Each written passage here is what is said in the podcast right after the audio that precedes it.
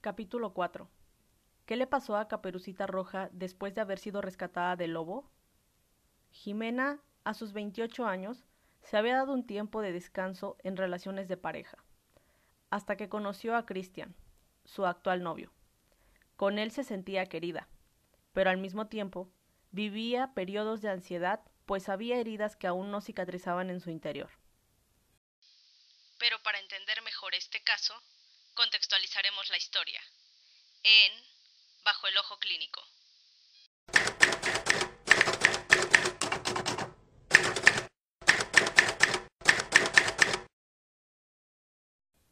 Jimena era una joven que decidió venir a terapia justo después de haber terminado con su exnovio Eric, con quien tuvo una relación de cinco años y en la cual había vivido sentimientos intensos de angustia, celos, enojo, tristeza y control, pero sobre todo maltrato emocional. Jimena se sentía vacía tras haber terminado con Eric, pero al mismo tiempo descansada de tanta basura mental, según describió ella. En ocasiones, Jimena sabía que no podía continuar en esa situación, pero no tenía una prueba para acabar con la misma, pues necesitaba algo que jamás pudiera perdonar y que la hiciera dar el paso sin mirar atrás. Era primavera y Jimena decidió pasar vacaciones con sus padres. Esta vez había venido sola a casa, pues en el último año la relación con Eric se había vuelto más hostil. Ella Quería sentirse en un lugar donde no corriera peligro de sentirse indefensa y sola. Jimena prefería no contarle demasiado a sus padres sobre cómo vivía su noviazgo, pues ella se había mostrado siempre fuerte ante ellos y sus amigos. Se podría decir que era una chica con mente firme y decisiones claras en cuanto a sus metas. Una persona que se contaba a sí misma lo que nunca permitiría en la vida y lo que quería para ella sin trabarse con algo o alguien. Sus padres al verla llegar se alegraron porque tenían tiempo sin verla. Sin embargo, preguntaron por Eric, que a veces venía con ella a visitarlos. Jimena solo contestó que él había tenido que quedarse por cuestiones de trabajo, pero que estaba bien. Sus padres igual la recibieron con alegría y entusiasmo.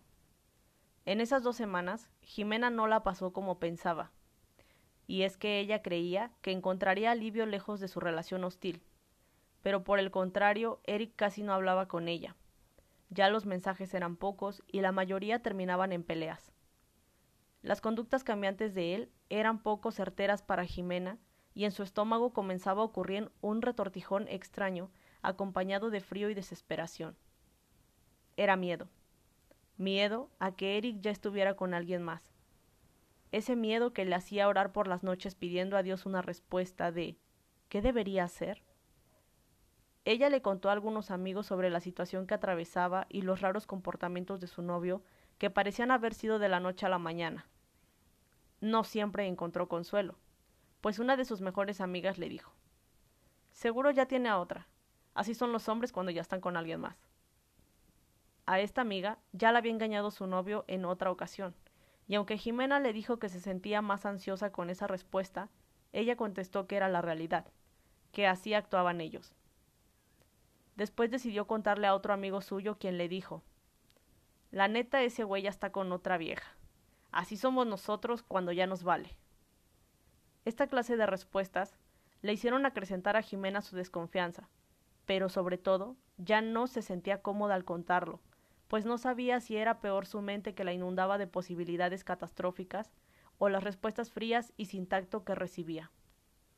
Cabe agregar que Jimena ya se sentía avergonzada por estar viviendo esta situación con Eric, pues se encontraba en una lucha doble entre ser la persona que estaba permitiendo en su relación control, celos, groserías, amenazas, malos tratos, comentarios hirientes, indiferencia y descalificaciones de lo que pensaba o sentía, distanciamiento e incluso culpa. Y la persona que era hacía años antes quien había dicho que nunca dejaría que la ofendieran, que la sometieran, que la humillaran, que le gritaran o que incluso le intentaran dar un golpe. Ante la falta de apoyo y la lucha contra sí misma, Jimena cada vez se sentía más confundida y sola.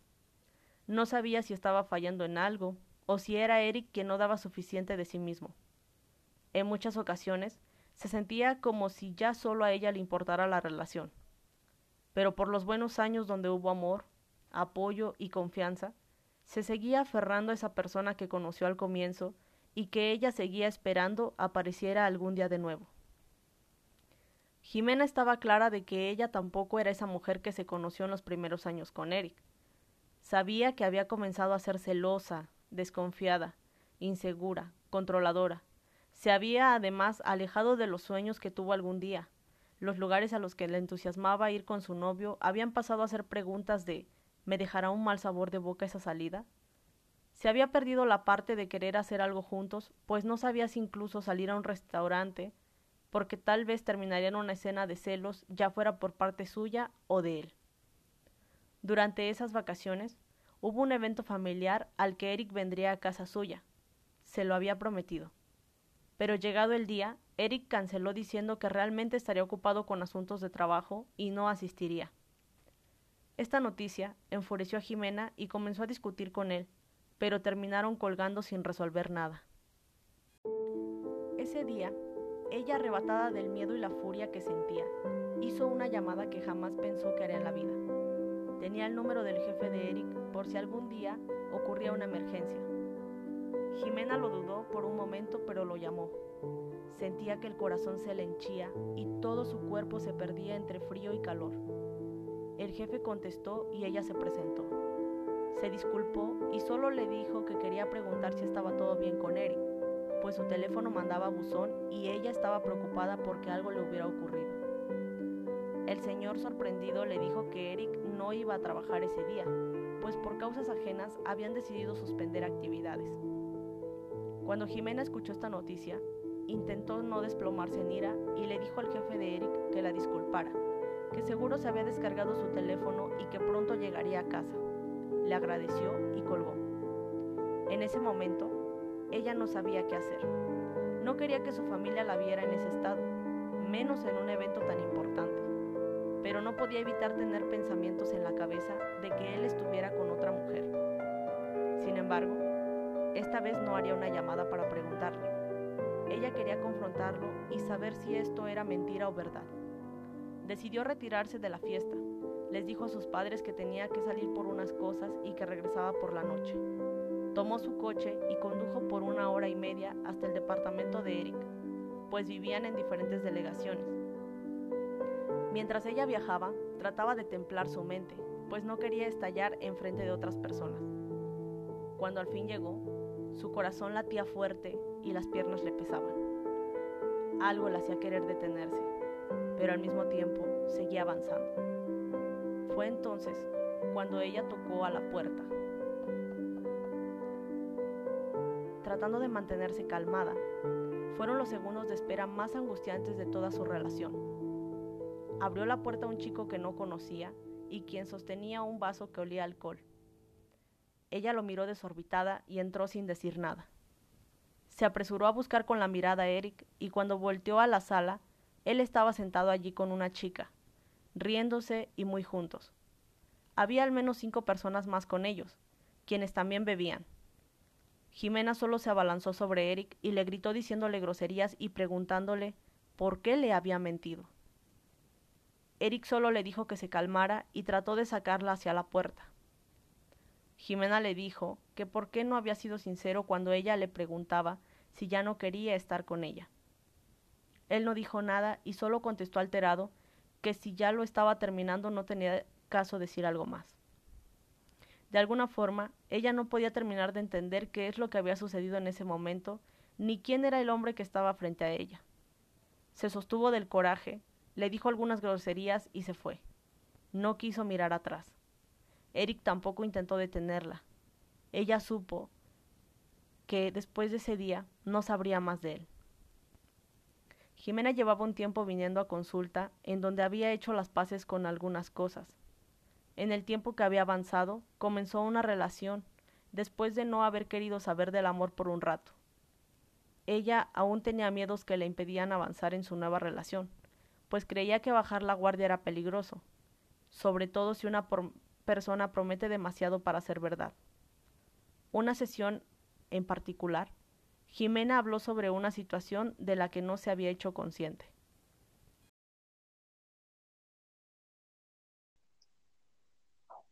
He estado reflexionando que estuve en una relación violenta. Recientemente asistí a una plática a la que me invitó una amiga. En esta charla hablaron sobre los tipos de violencia. Yo siempre creí que la única violencia que existía era la física, pero me di cuenta que existen otras, y entre ellas está la violencia psicológica.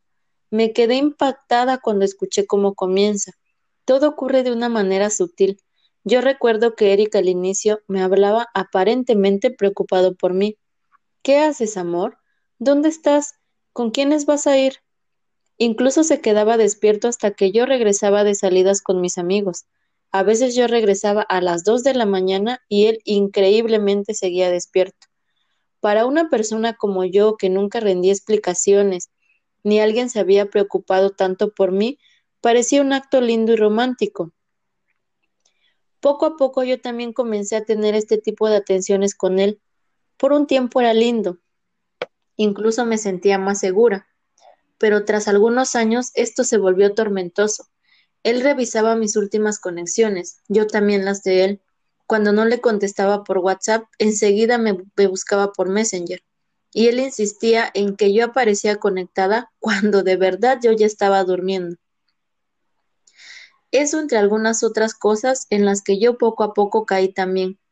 A veces sentía que definitivamente no podía estar con él en algún lugar público, porque yo no podía evitar ver a una chica que me parecía guapa y voltear a ver si él observaba. Por supuesto que él también lo hacía conmigo. A veces hasta de algunos amigos me decía cosas. En alguna ocasión revisó mi celular sin mi consentimiento. Me reprochaba cosas que no entendía hasta que de repente me confesaba que había stalkeado mi cuenta. Sinceramente sentí mucha rabia cuando él hizo eso. Dentro de mí estallaba la idea de que era demasiado, y eso nunca lo viví con otras parejas. Pero no sé ni siquiera cómo es que decidí continuar con él. Le hice prometer que nunca volviera a revisar mis cosas. Le pregunté si además había encontrado lo que buscaba. Nunca dijo que no, pero tampoco dijo que sí. Solo intentaba invitación de un amigo para ir a comer y que por cierto no dio. Por una parte estaba harta de todo este hostigamiento, de no poder hacer las cosas con libertad estando con él, de sentirme esclava hasta de mis pensamientos. Una vez tuve un sueño con un desconocido muy atractivo que al principio era genial, pero que después trataba de meterse a mi casa, y yo huía metiéndome al cuarto más pequeño. Cerré con llave pensando por qué quería entrar a la fuerza si solo le había dado permiso de entrar a la sala. Él logró entrar y me forcejeaba, quería violarme, y entonces desperté. Ahora creo que hay secuelas de esta experiencia. Me da miedo porque tú sabes que Christian es una persona que ha tenido comprensión conmigo, con quien he podido hablar de lo que me gusta y lo que no sin que reciba respuestas de que estoy loca o que no es cierto. Y si bien hay fallas como en todo, me he dado cuenta de que a veces yo actúo como fui con Eric o incluso como él. En ocasiones tengo celos o ideas de que tal vez, tal vez Christian me engañe con otra persona y comienzo a hacer comentarios hirientes. No sé cómo hacer con eso. El tiempo que he dedicado en terapia me ha servido para perdonar muchas cosas, pero no me había dado cuenta de que yo también soy violenta y tengo miedo de causar daños como a mí me los causaron. Sobre todo, odio recordar que yo no era así, que tampoco era la mejor persona del mundo, ni alguien que nunca lastimó. Pero no, tenía ideas tan locas ni comportamientos que me hacen desconocerme. Cuando me angustio o me pongo celosa, comienzo una batalla en mi cabeza pensando esto no es correcto, pero mis emociones son esas. Me siento en una lucha entre lo que siento y lo que pienso. Lo peor es cuando dejo que me ganen esos impulsos porque entonces me doy cuenta de que ya hice daño y no quiero volver a replicar lo que ya viví antes. Quiero cambiar estos acosos de mi cabeza.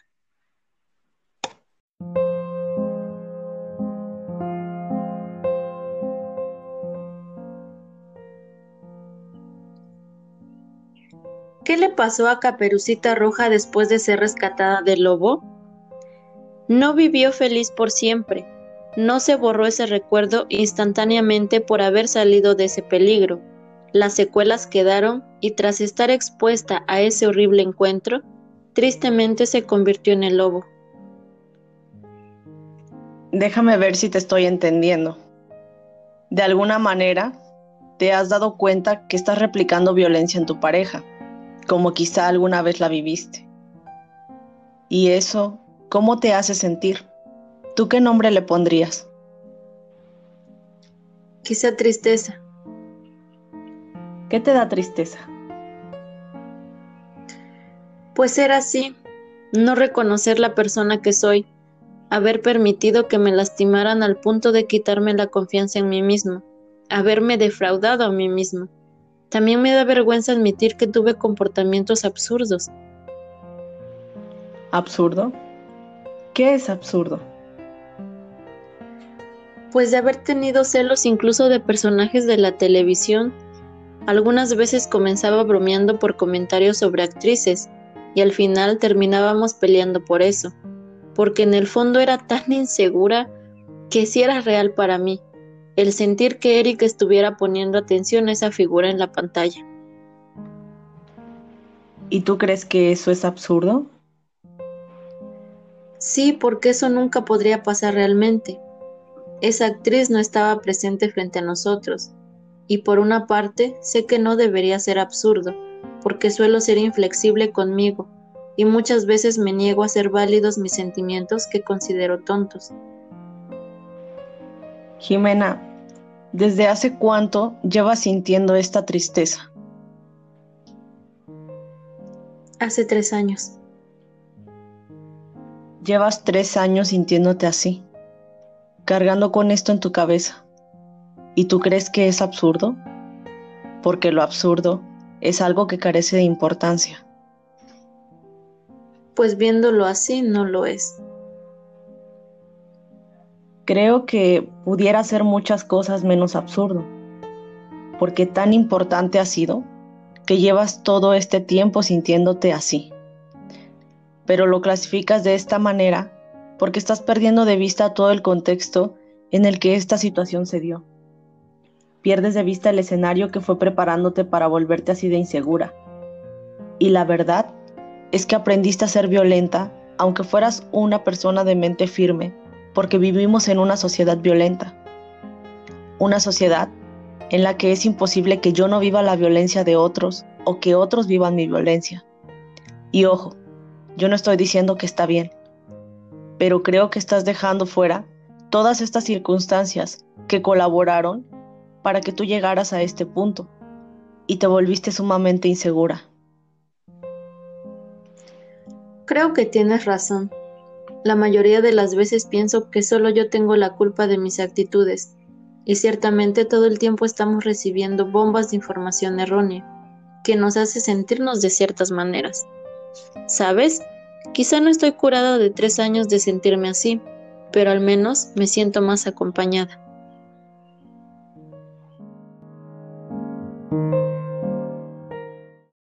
La historia de los pacientes contadas en este podcast se han realizado con el consentimiento de los mismos y para proteger la identidad y confidencialidad, algunos datos han sido cambiados o modificados.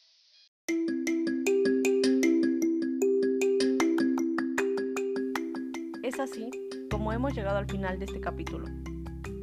A través de la historia de Jimena, podemos darnos cuenta cómo una persona puede iniciar siendo fuerte, eh, tranquila, quizá una persona que nunca se ha pensado puede llegar a ciertos comportamientos.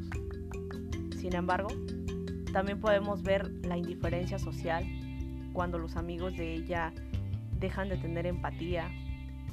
También podemos ver la violencia que efectivamente se ejercía en esta relación. Pero más allá, quiero que hagamos una reflexión sobre cómo nuestra sociedad nos puede ir preparando en el sentido de que todo el tiempo hay programas de televisión que pues nos muestran ciertas historias. La mujer que vive sufrida eternamente, eh, la chica pobre que es rescatada por un galán rico.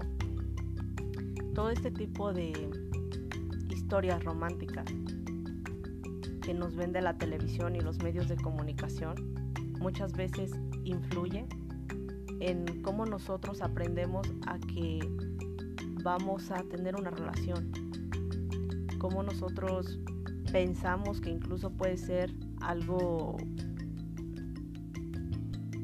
un gesto lindo, un detalle. Me gustaría que también pudieras observar o visualizar cómo la dependencia es una situación fuerte que hace que en ocasiones uno no sepa si está ya por amor, porque siente que definitivamente no se puede ir de, esa relación, o que nos lleva incluso a desconocernos a nosotros mismos. Quiero que sepas que no siempre es fácil diferenciar o darte cuenta de que estás haciendo algo mal.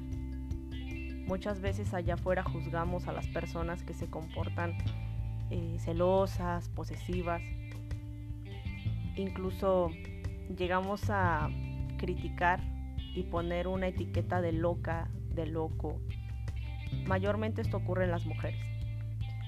Se les da una etiqueta de locas y por supuesto que hay personas allá afuera que lo cuentan diferente nadie es realmente consciente de que la sociedad en la que vivimos también nos va preparando de ciertas maneras y no vamos encontrando además el apoyo donde alguien nos diga, sabes, tal vez entiendo que te estás sintiendo mal, pero te podría hacer bien tomar una ayuda profesional.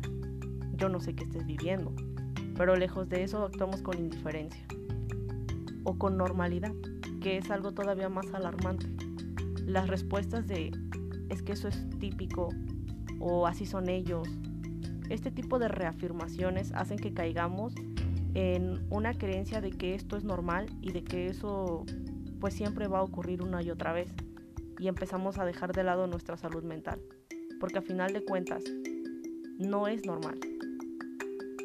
Y tan anormal es que nos va causando muchos problemas en la vida, con nuestras relaciones eh, no solamente de pareja, sino amistosas, con nuestros padres y con nosotros mismos principalmente.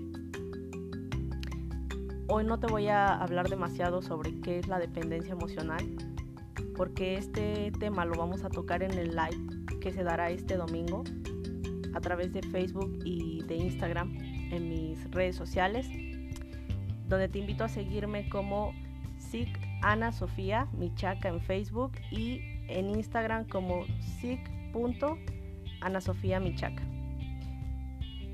Y yo espero que este capítulo te haya, te haya gustado, em, sobre todo que pueda servirte para alguna reflexión. Quizá conoces a personas que están pasando por una situación similar. Puedes invitarlas a la charla que se dará este domingo acerca de este tema que es muy interesante. Y yo te dejo con estas interrogantes yo, quisiera que reflexiones acerca de lo que te, te voy sintetizando hoy del capítulo y que me vayas dejando tus preguntas en las redes sociales o este, también a mi número de teléfono 951-242-8308 y serán dudas que iremos aclarando en la medida de lo posible. Y de ser necesario se estaría haciendo un nuevo live. Pues esto es todo lo que hasta hoy podemos quizá dejar como una reflexión, una pregunta y eso es realmente cuando las personas terminan una relación amorosa o salen de una situación traumática, ahí termina todo. O muchas veces terminan con secuelas que las hacen convertirse en eso que las marcó para siempre. Cuídate mucho, espero que te encuentres muy bien. Yo te mando saludos cordiales y nos estamos escuchando en el siguiente capítulo. Hasta la próxima.